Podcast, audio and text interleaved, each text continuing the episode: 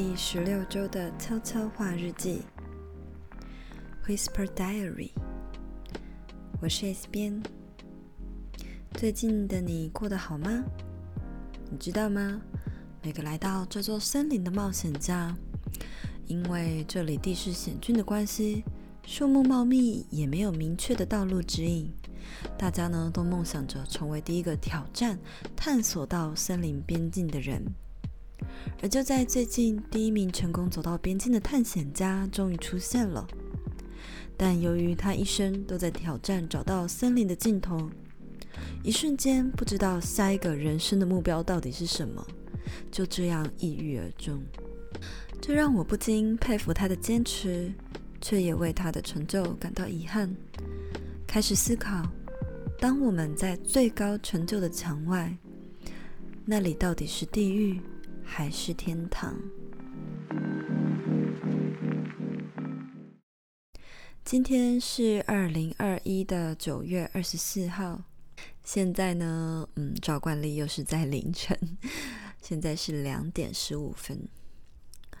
今天突然又拿起麦克风，就是想要录这一集悄悄话呢，原因就是因为其实你应该知道。就是最近随着我内容的一些转变嘛，应该就不难看得出来。近期呢，我在身心灵成长有一个很大的跃进。那随着这个心智这样子飞快的成长，我开始了解到很多呃这个世界运作背后的真相。那所以刚刚呢，就在大概一啊、呃、两个小时之前，我就发了一篇贴文，是在诉说其实。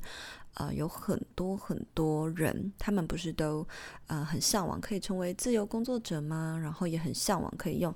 个人品牌，或者是透过自媒体，借此呢来达到这个摆脱朝九晚五的工作的这样的一个目的，或者是一个人生成就。可是呢，呃，在我当社群顾问的这段期间，我就发现，就是有很多很多像这样的创作者。或者是艺人创业的创业家也好，呃，或者是一般的自由工作者，大多数的人啊、就是因为也需要经营自媒体，所以会来找我咨询嘛。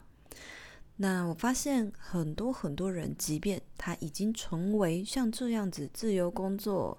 啊、接案，然后远距工作，摆脱朝九晚五的这种公司的体制，他们仍然生活的不快乐，过得不开心。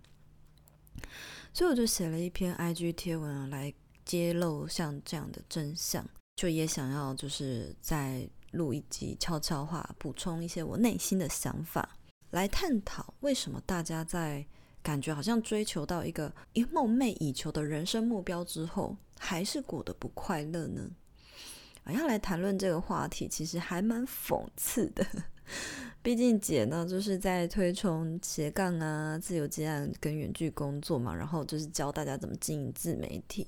那照理来说，像我这样的老师，应该是要跟你说，呃，当自由工作者有多美好啊，引起你的遐想啊，然后让你更想要投入，然后才会买单我的课程或者是听我的内容嘛。不过呢，我居然是要来告诉你们，其实有很多工自由工作者，他们。呃，即便摆脱朝九晚五，还是不快乐。那这个真相呢？我是怎么发现的？就来告诉你们，真正的背后的原因是什么？就是在我做顾问的这段期间呢，我常常其实就是也一边扮演着学生们的心灵导师嘛，呃，常常就是要听大家说，呃，自己。哪里不足啊？然后啊、生活没有动力啊，哦、或者是甚至是他自己私人生活可能出了问题，导致他写不出东西。这些人其实大多数的人哦，他们都已经在社群上小有成绩了，就是拥有不少粉丝数，然后甚至可能有的人他自己有啊、有自己的团队，有自己的品牌，哦、甚至是嗯、其实也已经很稳定的在。呃，透过自媒体获利了一段时间，这样子。可是，即便像是这样子小有成绩的人呢，仍然呢，很容易，还是很容易在自我的追逐当中去迷失了一个方向。因为在这条路上啊，常常你会听到来自四面八方的人给你一些建议，能告诉你这样做比较好，那样做不好。然后呢，你也会很容易就是看到身边的谁谁谁他做了什么，好像他那样做做的不错，我也要这样哦。或者是说看到他也创造了什么东西，是不是自己也应该来做一下？这样子飘忽不定的心呢，导致啊、因为他的心智不够稳定啊、哦，就会导致你不清楚自己想要什么的情况之下。就算再有再好的行销能力，有再好的团队，有再多的粉丝，都很容易走了歪路，就是不确定自己要去哪。所以，嗯，在听了这么多烦恼的过程中，我就是也常常就在思考说，到底为什么这一些明明已经自由工作、摆脱公司制度的大家，为什么还是过得不快乐呢？我就开始仔细回想嘛，就是除了跟我比较贴近的学生们之外呢，啊，在咨询的这个过程当中，其实仔细盘点起来哦，竟然也高达百分之六十以上的这些人呢，他们其实来咨询的问题，老实讲，都不是，并非真的因为。不懂行销，呃，或者是他不了解社群是怎么一回事的人，更多的是这些人他们的根本根本的原因，就是他不懂行销，可能只是一个很小的问题，但是更大的问题是来自于他们内心深层不知道自己想要什么，不知道自己有什么价值。然后，甚至是在生活中呢，他已经失失衡了，因此呢，他在创作这个方面是很缺乏动力，他写不出新东西。也有更多一批的人呢，他是因为在乎别人的眼光，在乎粉丝的眼光，他不知道自己可不可以写自己想要的内容，还是应该要迎合大众的胃口。那也因为过度在乎他人的评论和眼光。让自己的内容一直没有办法有一个创新或是进步，迟迟无法前进。所以这这些人呢，我们撇除就是刚起步的人，嗯，就刚刚说的，即便有蛮多一部分来咨询的人，他们也是有很强大的粉丝力，哦，有团队啊，有行销能力啊，或甚至自己本身就是学行销，或者是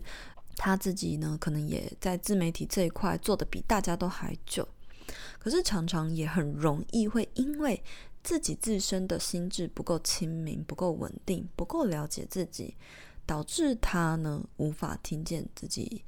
呃内心的指引啊，还有没有办法跟着直觉走。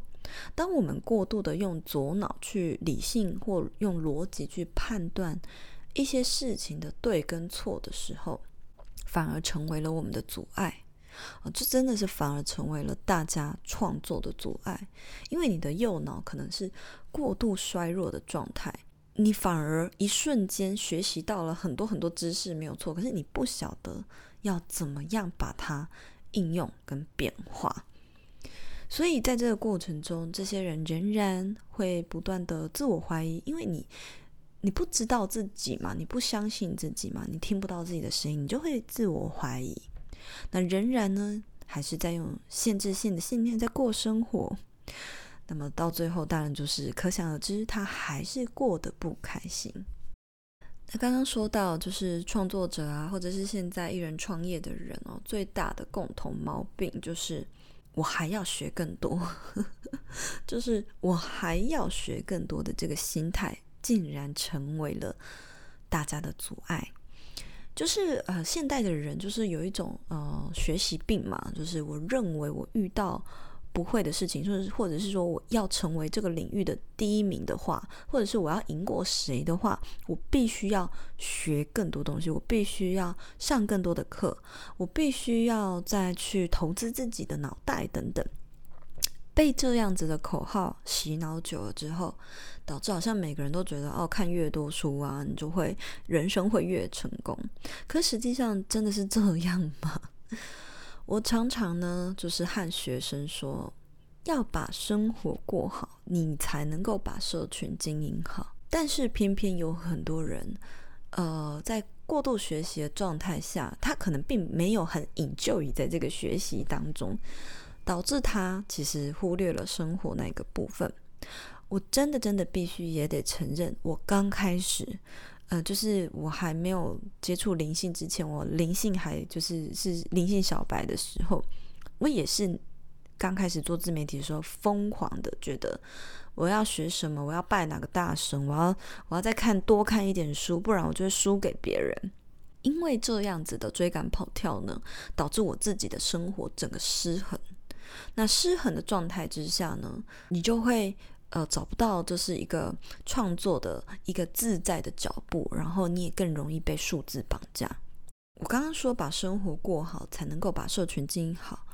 这句话的意思也就是说，我们创作者其实是靠生活吃饭的，而不是靠社群吃饭。可以听得懂吗？对，因为你如果生活没有过好，你就缺乏了一个东西叫做感知力。那如果你缺乏感知力的话呢？呃，当然自然而然就没有，就会缺乏这个创作的灵感，因为你无法感知到身边的任何小事嘛。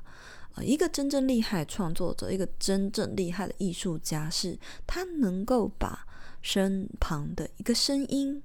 一片落叶，或一抹阳光，或甚至是连一杯水。都会为他带来灵感，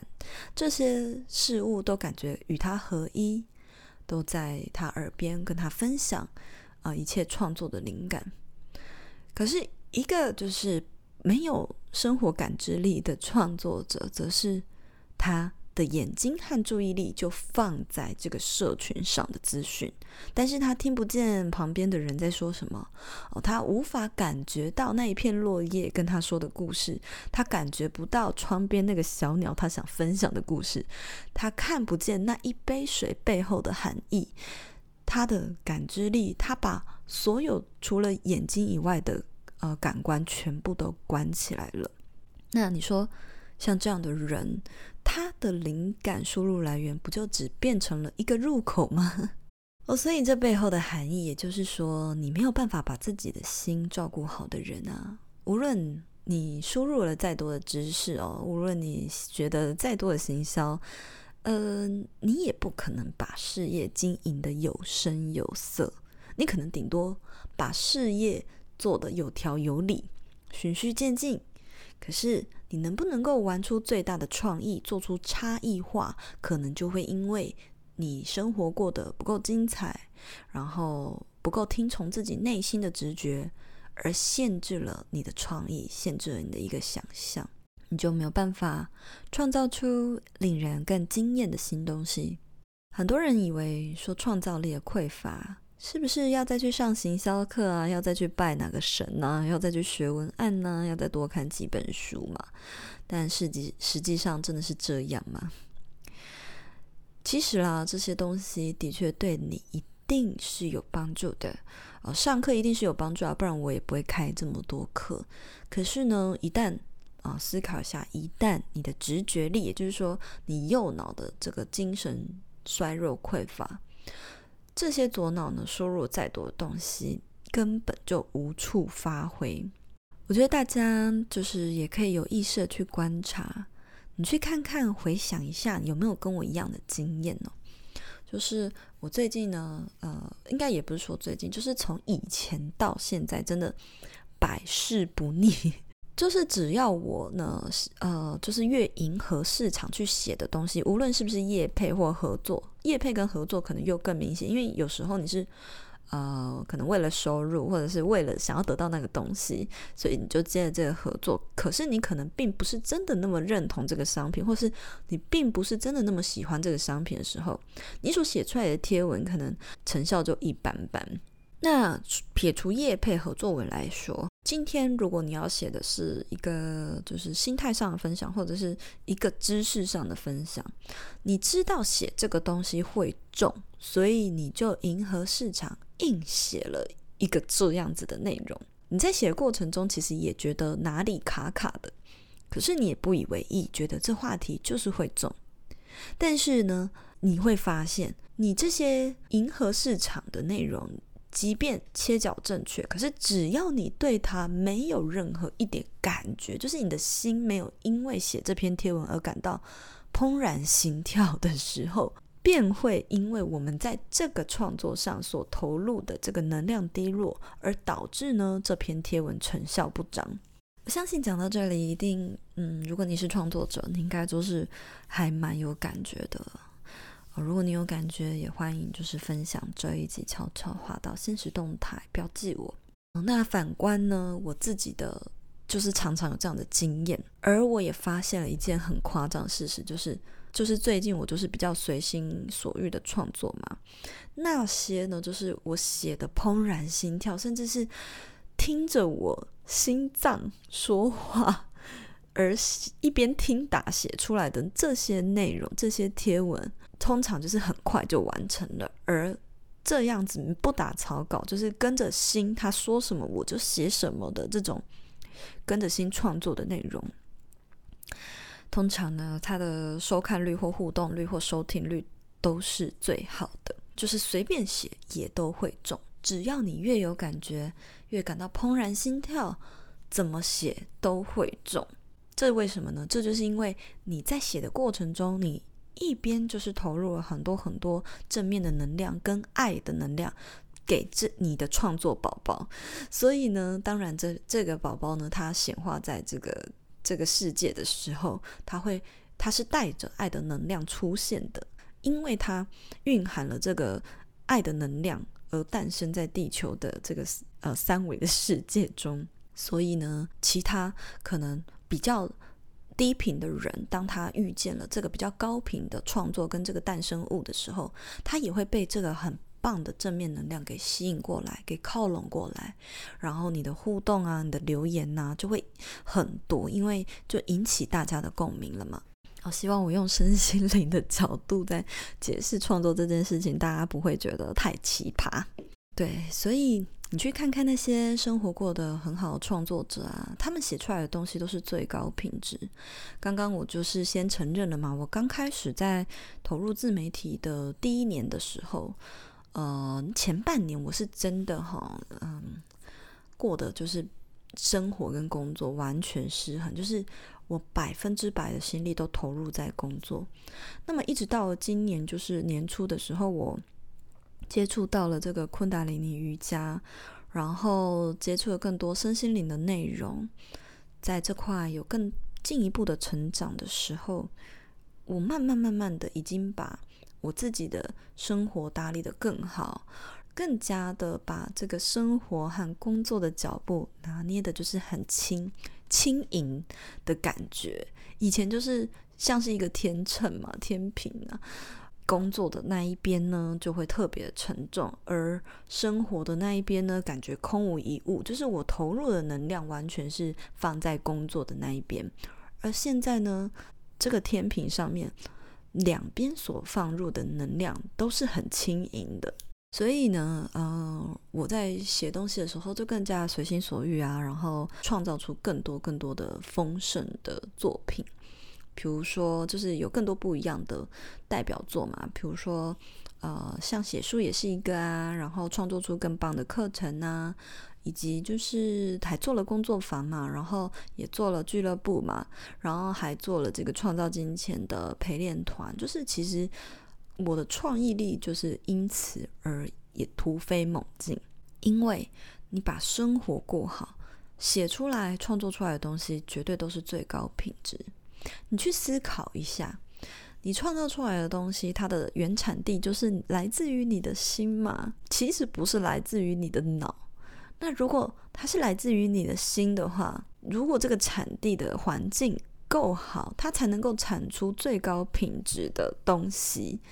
所以也就是说，你要把你的心灵保养好，你才能够产出一个很棒的创作。所以说，生活过得很好，创作者他写的东西就已经是我瞬间就可以生出一篇贴文，哦，他也能够在一瞬间呢爆发出最好的能量，然后笼络最多的人心。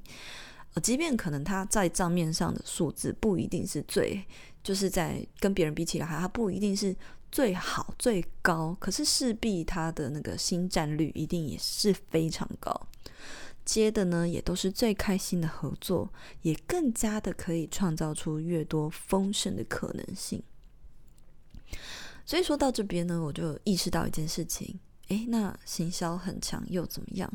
就是更重要的东西，根本就不是你学了多少东西，或者是你的脑袋装载了多少知识，而是你的心智多强大，然后你的生活过得多精彩。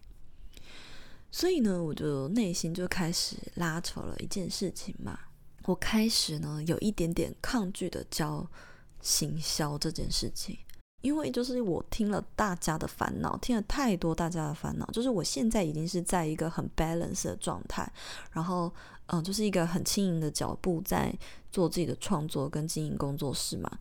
听了大家的烦恼，我就也在开始思考：哎，你们已经达到了所谓你们所想要的人生目标，那究竟是什么让你们无法快乐？当我发现是因为所有的人都过度的，呃，过度的去开发左脑的知识啊、逻辑啊，去学习啊、去上课，忽略了提升自己的心智，我终。我发现，原来这才是真正大家创作不出好东西的卡点。那既然我知道背后的真相，我开始去思考，那我还要教行销吗？呃，因为我知道多数的问题缺乏的就不是行销能力嘛。大家学习能力都很好，可是即便学的再多，也会因为工作失衡、心态失衡，导致怎么样都写不出最好的内容。那这也让我就是会不厌其烦的会想要去帮助我的创作者学生哦，即便我在做的是社群事业顾问，但其实大多数的人在私讯我或密我的同时，一半几乎都是在问心态层面或者是自我怀疑、匮乏层面的一些问题。我会帮助大家在每个必要时刻去找回自信啊，肯定自我啊，那么大家呢就会纷纷的找回这个创作动力嘛。可是呢，我也发现到一件事情，就是因为这个是透过我能量的转移，就是我把我自己的正能量转移到别人身上，呃，仰赖这个短暂的鼓励跟提点，让大家呢，其实也都是只是获得一个短暂的效果。当我的能量在他身上可能只运作一天，然后隔天的时候又消失的时候，就就等于是他下一次可能又再度的失衡。所以我发现这不是一个永久办法，我就一直觉得，其实真正的功课并不是我一直去提点大家，或者是一直鼓励大家，而是是帮助你们可以自我提升自己的内在能量，然后自我提升自己的心智啊，去提升自己的频率然后借此呢，你自己呢才能够更稳住的，不依赖别人的，创造出更棒的东西。不然呢，当下一次再做失衡的时候，过去学到的那些策略啊、行销啊，又都抛到脑后，一就是重新来过。因为你的心智不平衡，你焦躁、你焦虑的时候，你学再多的东西，你都没办法，就是施展出你的魔法嘛。也就是因为这样，我我知道要帮助内容创作者真正的被看见，不能够只靠学行销、学商业、学社群。而是要帮助大家提升心智能量，跟随自己的内在指引，才能够做到。我也是到很后期嘛，才开始知道说跟着心走，我才能够比较放松的，就是跟着心去创作，而不是跟着数字创作。过往呢，我是一个行销人嘛，那你们知道，行销人其实也是一个某方面就是非常讲求，虽然讲求创意，可是。更多的工作都是在做比较逻辑面事情，比如说我们我以前的工作就是还要分析网站的数据啊，分析社群的数据啊，整天是被数字追着跑。我不止分析公司的数据，分析编辑部的数据，我还要分析自己做的一些企划的这个数据，然后还要从这些数字里。去找出相对应的对策跟呃做得好跟做得不好的原因，下意识的，嗯、我自己在教大家的时候，我们的开会会议上面都会去帮大家做这个数据报告的截图，透过这个观察数据呢，去了解到我们做的哪些 action 是有助于提升整体账号的成长，哪些行动是没办法的。这个是我过往工作经验带给我的习性，可是。因为现在就是灵性成长很快嘛，所以我开始知道说，跟着数字走绝对是一个最累的方法，那只会让你更累，因为你会被绑架，因为你要花时间去研究。你在写东西的时候，反而更绑手绑脚。只有跟着心创作，才是最省时、最轻松、最快乐、CP 值最高的一个模式。所以，到底要跟着脑还是跟着心？你一定已经有了这个答案。哦，所以我我变得很拉扯，就是我变得很矛盾，就是不知道你们能不能懂。就举例，过往的我，我会去看我要在什么时段发文最好，什么样的内容才会中，什么样的话题要怎么写，要用是什么关键字，我这样子写才会中，或者是一周最棒的篇数是要发几篇更好。可是我现在我就是谁管他，我有感觉我就写。甚至都凌晨一点了，我也不管他，我就我就写，我就发。然后就像今天呢，稍早前就是因为有灵感，所以我就一次就发两篇贴文。那其实老实说，第一篇的文字贴文是我觉得。是迎合市场写，就觉得说啊，很久没有写什么社畜职场学了，然后看到大家投稿的问题，突然有感觉，那我就写一下。可是，在写社畜职场学这篇，其实我没有太多怦然心动的感觉，所以它成效就一般般，就是很普通。但是晚上后来凌晨一点发布的这篇，就是现在在聊的这件事情，因为过程我写的非常快，我真的是听打，听着我声音。我的心在说什么，就写什么的过程，所以这篇很快哦，在不到半小时内就冲了大概三十几则留言。所以说，你可以了解到哪个方式才是是一个很好的输出方式嘛？那既然因为我已经多次验证了，跟着心去创作才是最有效的投资，我就会很拉扯，就是我不知道我到底要该要。该怎么教我的学生？我不知道我到底还要不要教行销，因为行销很多层面都是跟数据是有关系的。当我在跟学生说：“诶，你写什么内容才会中的时候”，我其实通常都会再补一句：“可是没关系，你如果有感觉，就直接写吧，不要管什么策略了。”所以我本来帮他定好策略，然后又要教他不要管策略，跟着行走。所以这两个之间的矛盾，不晓得你能不能够理解。啊、我想要鼓励大家随心创作，不要跟着数字走。可是多年行销的我呢，就是难免会想要用数据去分析啊，去剖析解释好坏啊，这真的很为难哦。因为违背我所知道的一个真相，我就很犹豫说，那我那 到底还要这样行销吗？随着就是灵性飞奔成长嘛，我已经知道创作力来源的真相，其实不是来自于左脑的输入。更多的是培养右脑的直觉力，还有你去把生活过好，养成你愉悦的这个感觉。其实我就默默下定决心，接下来呢，我创作的方向啊，或者是我可能会推出的一些服务的面向啊，该讲行销的时候还是会讲行销嘛，或是要教大家，因为这个的确是还是是大家会有需要的。可是我会拨更多的比例去辅助大家了解到心灵成长，其实比你学再多的知识还要更重要。我真的要一直 repeat。今天这集就是也想要带着你们去思考，很多时候我们都在呃追逐一个极致的成就。真的有很多人是把远距工作啊，或者是数位游牧啊，当做是他人生一个极致的成就。可是。当你的人生活出了极致的成就，活出了极致的富足的时候，当你真的你许什么愿望，宇宙就给你；当你想要什么，就直接显化。这样子的人生，这样的世界，你的下一步到底是什么？你还想追求什么？所以，在这个极致的富足，或者是我们所谓极致的成就的这道墙后，到底是天堂还是地狱？这件事情完全是决定在你的手上，在那道墙的背后是天堂还是地狱？你要怎么去创造它呢？而它决定的关键其实就是来自于你是在追求达到这个目标而已，还是你是享受奔跑的那个当下？如果你是在享受一个奔跑的当下的时候，这道墙其实根本就不存在，也不存在所谓极致的成就，也不存在所谓极致的富足。对于一个拥有无限思维的人来说，那个极致的成就其实是不存在的。我今天听了那个加伯利，一个我很欣赏的，在美国很知名的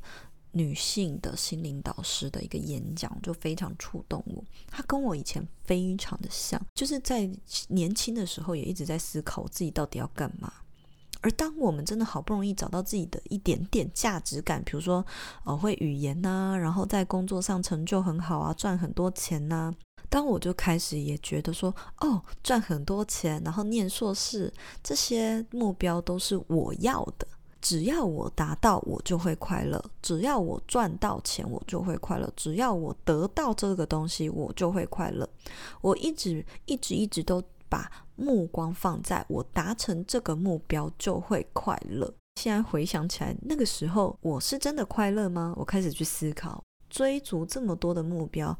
为什么？只是真的快乐吗？就是因为你追到一个目标之后，你又会需要再帮自己。定下一个下一个目标，当然还好的是，我在追逐的过程中都每一次都很享受。现在我明白了，我快乐的来源是在捕捉猎物的每一个当下，而不是捕捉到猎物的每个当下。每一次都是因为享受过程，所以我就定了一个假想的目标，假想的猎物，让自己可以去沉浸在那个过程中。那现在回头看哦，所以我要的就是过程嘛。那我何必定一个本来就没有存在必要的目标给自己呢？我只要每分每秒都很享受现在正在做的事情就好啦。哦，也就是大家常说的活在当下。活在当下这句话，就是在年轻你没有体验过的时候，你会觉得这句话就是一个芭乐。就是废话哦，什么 carpe diem 这个拉丁语，很久以前我就接触过这句话，但是我完全不懂。可是我对它很有感觉。现在的我终于理解它是什么意思了。